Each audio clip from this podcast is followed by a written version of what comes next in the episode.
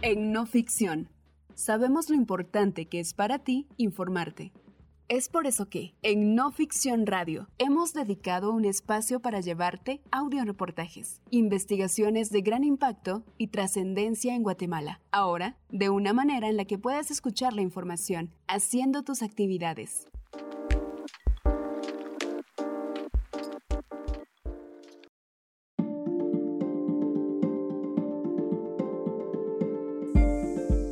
Bantrap, la piñata de todos. El Banco de los Trabajadores, Bantrap, atraviesa en secreto una disputa campal por su control. Las investigaciones emprendidas entre 2016 y 2018 por alta corrupción en su cúpula dejaron fuera de la mesa de decisiones a un grupo de accionistas el pulso por el dominio total de una institución valorada en poco más de 4 millardos de dólares, enfrenta ahora a representantes de la Presidencia de la República, con actuales y antiguos directivos del banco. La mano del Ministerio Público puede definir a dónde se inclinará la balanza los aires que siguieron a la época turbulenta, cuando el Banco de los Trabajadores Bantrav fue sometido a investigaciones de corrupción y algunos de sus principales directivos fueron llevados a prisión, cambian de rumbo. Aquellos esfuerzos visibles para limpiar la imagen, desde un rediseño de su marca hasta la incorporación de controles de gobernanza para frenar las prácticas discrecionales, empiezan a evidenciar agujeros. En febrero de 2023, llegó una denuncia al buzón del correo electrónico abierto para quejas o señalamientos de la Comisión Presidencial contra la Corrupción, un órgano de la Presidencia de la República, formado para controlar prácticas corruptas en la Administración Central. El remitente señaló que alguien pretende, mediante una denuncia ante la Fiscalía de Extinción de Dominio, manipular hechos para ganar el control de Bantrap la acusación fue planteada por un grupo de accionistas invalidados para participar en la elección de los cargos directivos del banco, quienes acusan a la actual junta directiva del banco de orquestar una denuncia penal, vigente desde el año 2018, que llevó sus títulos de acciones a ser investigados por la Fiscalía de Extinción de Dominio y con ese proceso cancelaron su facultad de votar.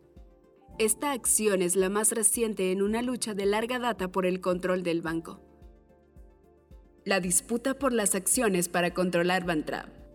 Un año atrás, en febrero de 2022, se celebró la Asamblea General Extraordinaria de Accionistas para elegir a las autoridades del banco. Pero un mes antes, al solicitar una acreditación para dicha junta, varios socios con acciones comunes descubrieron que no podían ejercer su voto. La explicación enviada en una carta por la gerente de capitalización del banco indicaba que una denuncia vigente desde 2018 en la Fiscalía de Extinción de Dominio apuntaba a indicios de que ellos habían adquirido sus acciones con fondos de origen ilícito y por ese proceso era imposible acreditarlos para votar y decidir el destino de la institución. Esta acción refleja en parte la desconfianza de quienes hoy dominan el banco respecto a quienes dominaron antes y que en tiempos del gobierno del presidente Otto Pérez Molina fueron procesados legalmente por indicios de corrupción, pero que hoy vuelven por sus fueros. El grupo encabezado por Sergio Hernández y por Ronald García Navarijo, antiguo presidente y gerente respectivamente del banco. Para entender el pulso, hay que tomar en cuenta cómo se integra la junta directiva del Bantrab. El presidente y su suplente son designados por el presidente de Guatemala y cuatro directores titulares y sus suplentes son elegidos por la Asamblea General de Accionistas. Los puestos tienen vigencia durante un periodo de cuatro años y en la Asamblea de Decisión solo tiene derecho a voto los propietarios de acciones comunes. Quien controla a tres de los cinco directivos domina el banco. La denuncia penal del 2018 dejaba fuera al menos 250 propietarios de 2.000 acciones comunes que no pudieron elegir a los cuatro cargos directivos que les facultaba la ley orgánica del Bantrab. El presidente de Guatemala, Alejandro Yamatei, en cambio, designó a Jorge Adolfo Mondal Cheu y su suplente, Enrique Kosich Mérida, en abril y diciembre de 2021, respectivamente mientras que los directores titulares elegidos, en ausencia de aquellos accionistas excluidos por la denuncia de 2018, son Sergio Eduardo Romano Monzón, Mario Gamalero Cordero, Edín Homero Velázquez Escobedo y Julio César Ordóñez Montenegro. Los años de mayor turbulencia de Bantrab aún son recientes, A mediados de 2018, con las investigaciones y arrestos que provocaron los casos anticorrupción, la junta directiva estaba integrada solo por tres directores suplentes y ninguno propietario. Entonces el presidente del banco, Carlos Villeda, nombrado por el presidente de la República Jimmy Morales, presentó planillas encabezadas por los actuales directivos Romano, Gamalero, Velázquez y Ordóñez.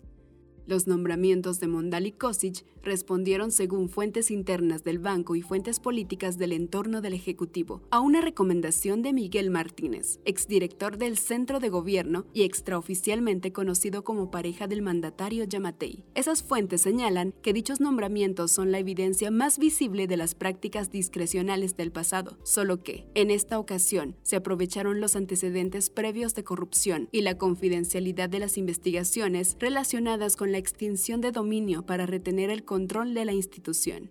Según una carta presentada por los accionistas marginados ante la Superintendencia de Bancos SIB, encargada de la supervisión bancaria, el argumento que utiliza la Junta Directiva para no dejar participar a los accionistas es ilegal, ya que no existe embargo alguno sobre esas acciones. En esta misiva suscrita por el auditor Osberto Flores, se señala a los actuales integrantes de la Junta Directiva, reelectos en 2022, con la omisión de un grupo de accionistas, de ocupar funciones de manera ilegal. Están de forma ilegal en esos cargos y las asambleas en las cuales se eligieron y reeligieron desde el 2018, año en el que pusieron la denuncia falsa, son fraudulentas. Según documentos internos del Ministerio Público consultados para esta investigación, la Fiscalía solicitó autorización judicial para examinar las cuentas bancarias de la institución el 13 de agosto de 2018. Además, de forma paralela, otros dos accionistas presentaron copia de dos cartas de la Fiscalía de Extinción de Dominio, en la cual responden que no pueden recibir las pruebas de descargo de los inversores. Quieren entregarles para demostrar el origen ilícito de los fondos con los que se adquirieron sus acciones, ya que no están en la etapa procesal correspondiente, por lo que se deja sin movimiento el expediente, tal y como ha estado desde que se ingresó en el año 2018. Oscar Dávila, director de la Comisión Presidencial contra la Corrupción, confirmó la recepción de la denuncia y explicó que esta fue trasladada al despacho de la fiscal general del Ministerio Público, en donde, según otra fuente judicial bajo reserva, fue trasladada a la Fiscalía de Asuntos Internos de manera indirecta, a raíz de una denuncia vigente que inmoviliza a accionistas y una contradenuncia que señala un uso malicioso de las facultades de la Fiscalía de Extinción de Dominio, el futuro en la elección de los cargos directivos del Banco de los Trabajadores se encuentra en las manos de un cuestionado Ministerio Público, cuya fiscal general, Consuelo Porras, ha detenido los procesos anticorrupción que afectan al gobierno de Alejandro Yamatei y, en consecuencia, ha sido incluida por Estados Unidos en la lista Angel, que designa a actores corruptos y antidemocráticos. Al cierre de esta edición, la actual junta directiva de Bantrab no respondía sobre el cruce de denuncias entre el grupo de accionistas limitados para ejercer su voto y los actuales directivos del banco. El retorno a los grandes festejos y patrocinios.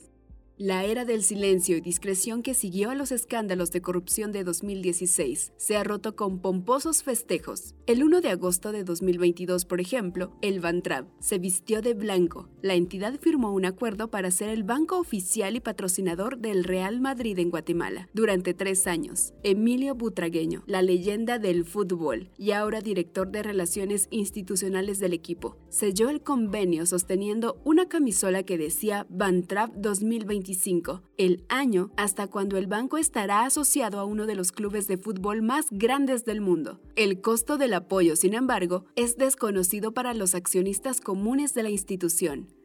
Este patrocinio se suma a los que otorgamos a la selección de Guatemala y a otros equipos del país. Apoyar el deporte es apoyar el bienestar de los trabajadores y sus familias, declaró Herbert Hernández, gerente general del banco, al suscribir el convenio. También, en el año 2022, Bantrap patrocinó los clubes locales que alcanzaron la final del torneo de fútbol y a la Federación Nacional de Fútbol, así como la Vuelta Ciclística Bantrap y la Vuelta a Guatemala. Esos financiamientos, según dos fuentes dentro de la institución, fueron decididos por la junta directiva sin contar con los dictámenes técnicos para avalarlos. Ese era justo el tipo de prácticas que las reformas al gobierno corporativo del banco buscaban eliminar después de los años de investigaciones penales. Pero las algarabías de los patrocinios y fiestas no solo solapan el conflicto que se libra por el dominio de la entidad, sino evidencia la ruptura de transparentar el uso de los recursos de la institución. Los antecedentes del banco son los de favorecer intereses particulares con fondos de una entidad sobre la cual los gobernantes han actuado a discreción. Lo que está en juego con el control de Bantrap. Para 2022, Bantrap, constituido como grupo financiero hace más de una década, reportó activos por 34.8 mil millones de quetzales, 4.45 mil millones de dólares. Esa suma lo coloca en sexto lugar de bancos más grandes de Guatemala, aunque se posiciona como el cuarto más rentable del sistema financiero según su memoria de labores. El Bantrab fue creado en la década de los años 60, con un aporte inicial del Estado de 500.000 quetzales y 1.5 millones descontados por decreto de los salarios de los trabajadores de los sectores público y privado. Según registros del banco, hasta 1991, los empleados estuvieron obligados a adquirir acciones de la institución para cubrir los 25 millones del capital autorizado y llegaron a registrar alrededor de medio millón de acciones comunes. Sin embargo, muchas de las personas a quienes se les descontó de su salario para la compra de estas acciones nunca ejercieron control de la institución. El propio banco ha realizado campañas desde 2017 para que las personas averigüen si son accionistas. En las redes sociales del Bantrab, antiguos trabajadores públicos y privados han denunciado no tener registros de la compra de las acciones que les descontaron de sus salarios. En el tablero de ajedrez, el gobierno logra el control del banco si consigue nombrar a dos de los cuatro directores titulares porque a ellos se suma el voto del presidente de la junta directiva, nombrado por el propio presidente de la República.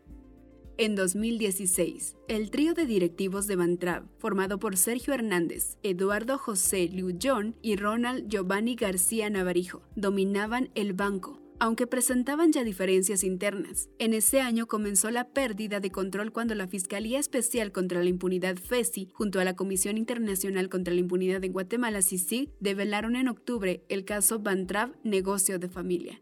Esta investigación concluyó con la detención del presidente del banco, Sergio Hernández, y el gerente general Ronald García Navarijo, junto a otras cuatro personas acusadas de crear un esquema para desviar fondos del banco por 8.5 millones de quetzales, alrededor de 1.1 millones de dólares, para adquirir 10 casas en el exclusivo condominio Vías de Elgin. Estas residencias fueron compradas por la institución mediante la ejecución de hipotecas y según las pesquisas, el banco pagó 4 millones por bienes que la propia entidad había valorado previamente en 7 millones. Los acusados fueron enviados a juicio en 2018, pero hasta el momento el proceso penal no ha finalizado. Este caso, sin embargo, era apenas una de las distintas oportunidades de malversación de fondos que la cartera del banco representaba para sus directivos, según investigadores del caso, consultados para este reportaje tras la presentación del caso Bantrab, negocio de familia, en octubre de 2018. El banco se constituyó como querellante y agraviado en los procesos derivados de las investigaciones de corrupción. El financiamiento de partidos políticos, una llave para controlar al banco el directivo Liu Jong llegó a un acuerdo de colaboración eficaz con la Fiscalía y testificó en 2017 el desvío de recursos del banco para el pago de campañas políticas del expresidente Álvaro Colom de la Unidad Nacional de la Esperanza UNE 2008-2012, quien nombró a Hernández como presidente del Bantrab. De la misma manera operaron con las campañas de los expresidentes Otto Pérez Molina del Partido Patriota 2012-2015 y Jimmy Morales del FCN Nación 2016-2020, además de otras figuras políticas. En el financiamiento electoral era el quid pro quo. Liu John lo explicó en su testimonio. El aporte político que hicimos al Partido Patriota dio sus resultados. Sergio ya era presidente de la Junta Directiva del Banco de los Trabajadores, asignado por el presidente Colom desde el año 2009, y le tocaba ratificación del presidente Pérez Molina en el año 2012.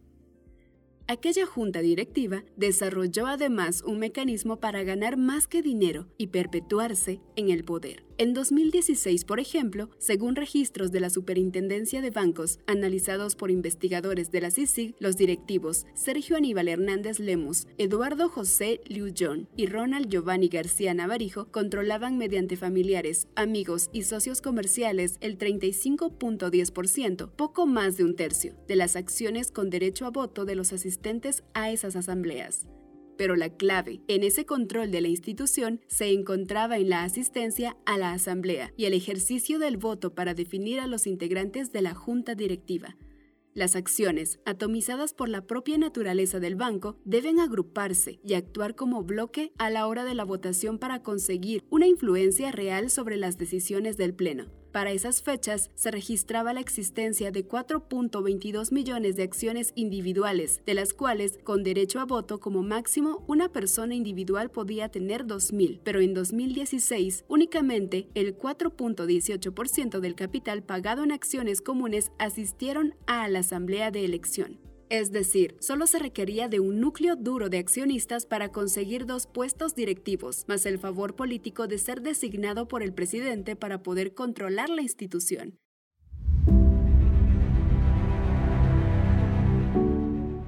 El exdirectivo de Bantrap, Sergio Hernández, declinó brindar declaraciones para este reportaje, al ser consultado sobre la disputa por el control de la institución y los antecedentes de los casos de corrupción en investigación alrededor del banco. El exbanquero remitió a su biografía, en la cual niega su participación, el desvío de recursos de la institución Puedo afirmar que la famosa Sisi Fesi se convirtieron en expertos en hacer mentir a delincuentes sin dignidad, débiles de alma y mente, y han logrado con falsos testimonios apuntalar irresponsablemente casos que se caen solos. Señala en su libro respecto a estas acusaciones. No Ficción no contactó a García Navarijo, dado que es testigo en el proceso contra el periodista fundador del diario El Periódico, del cual han surgido órdenes de investigación a reporteros y columnistas, bajo sospecha de obstruir justicia a través de la labor periodística. El exdirectivo Liu Jong sí fue contactado, pero no accedió a brindar declaraciones. Las investigaciones en curso y sus efectos en el presente.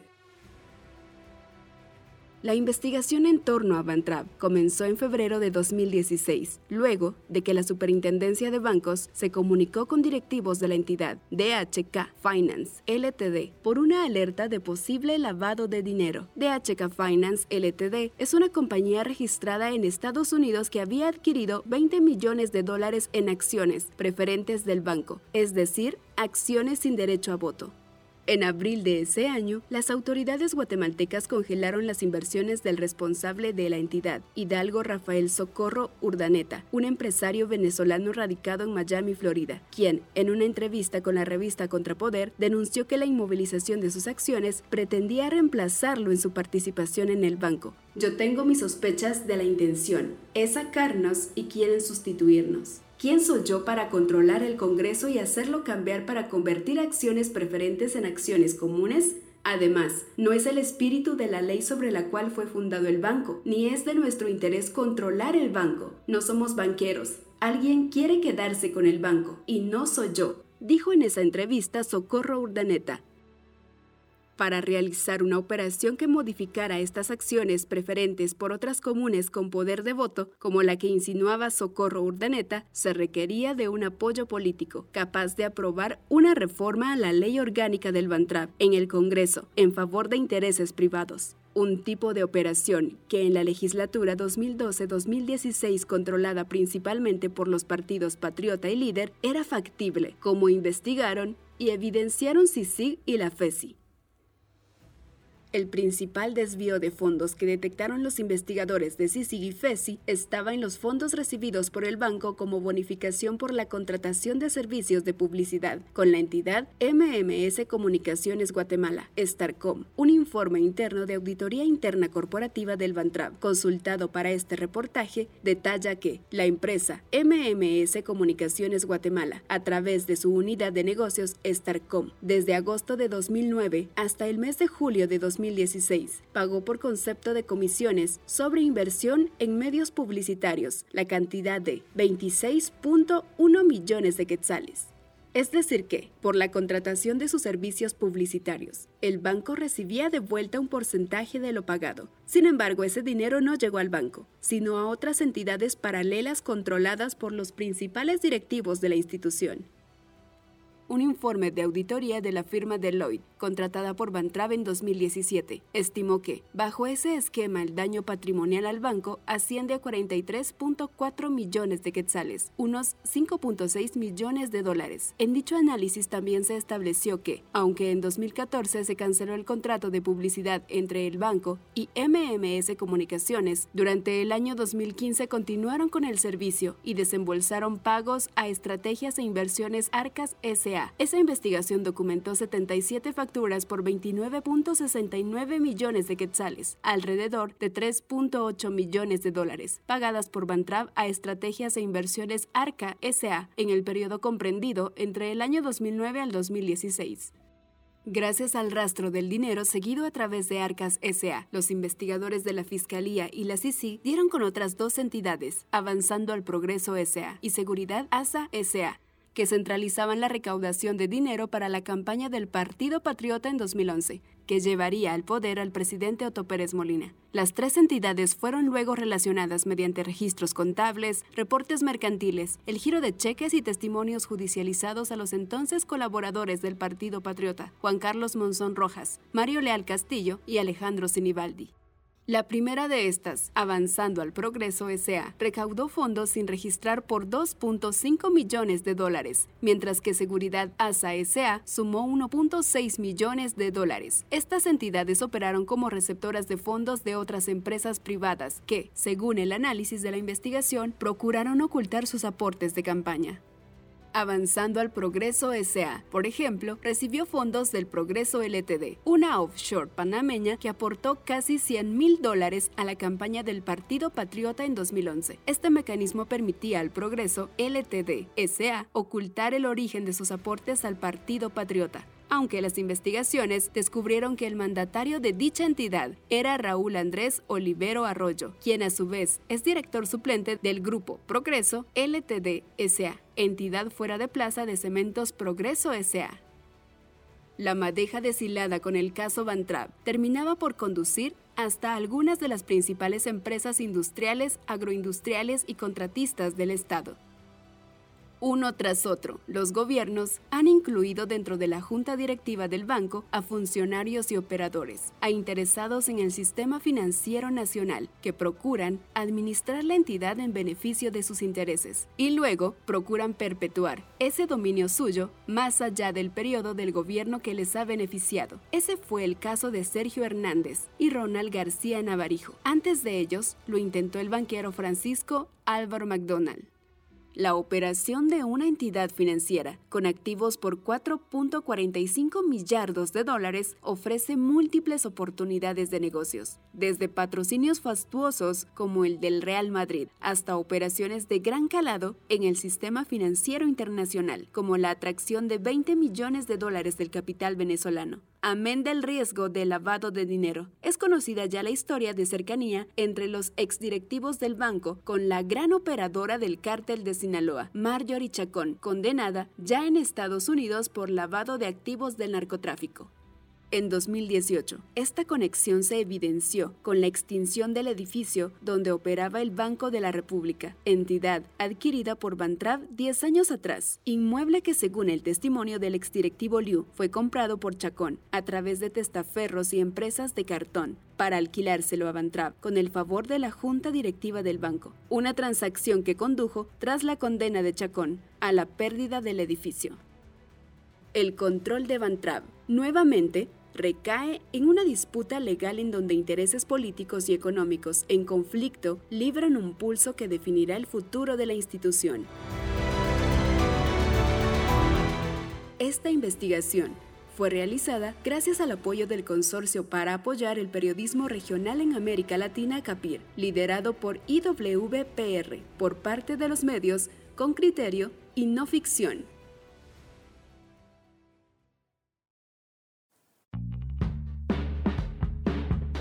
Te esperamos en nuestro próximo audio reportaje. Somos no ficción, narrativa, investigación, datos.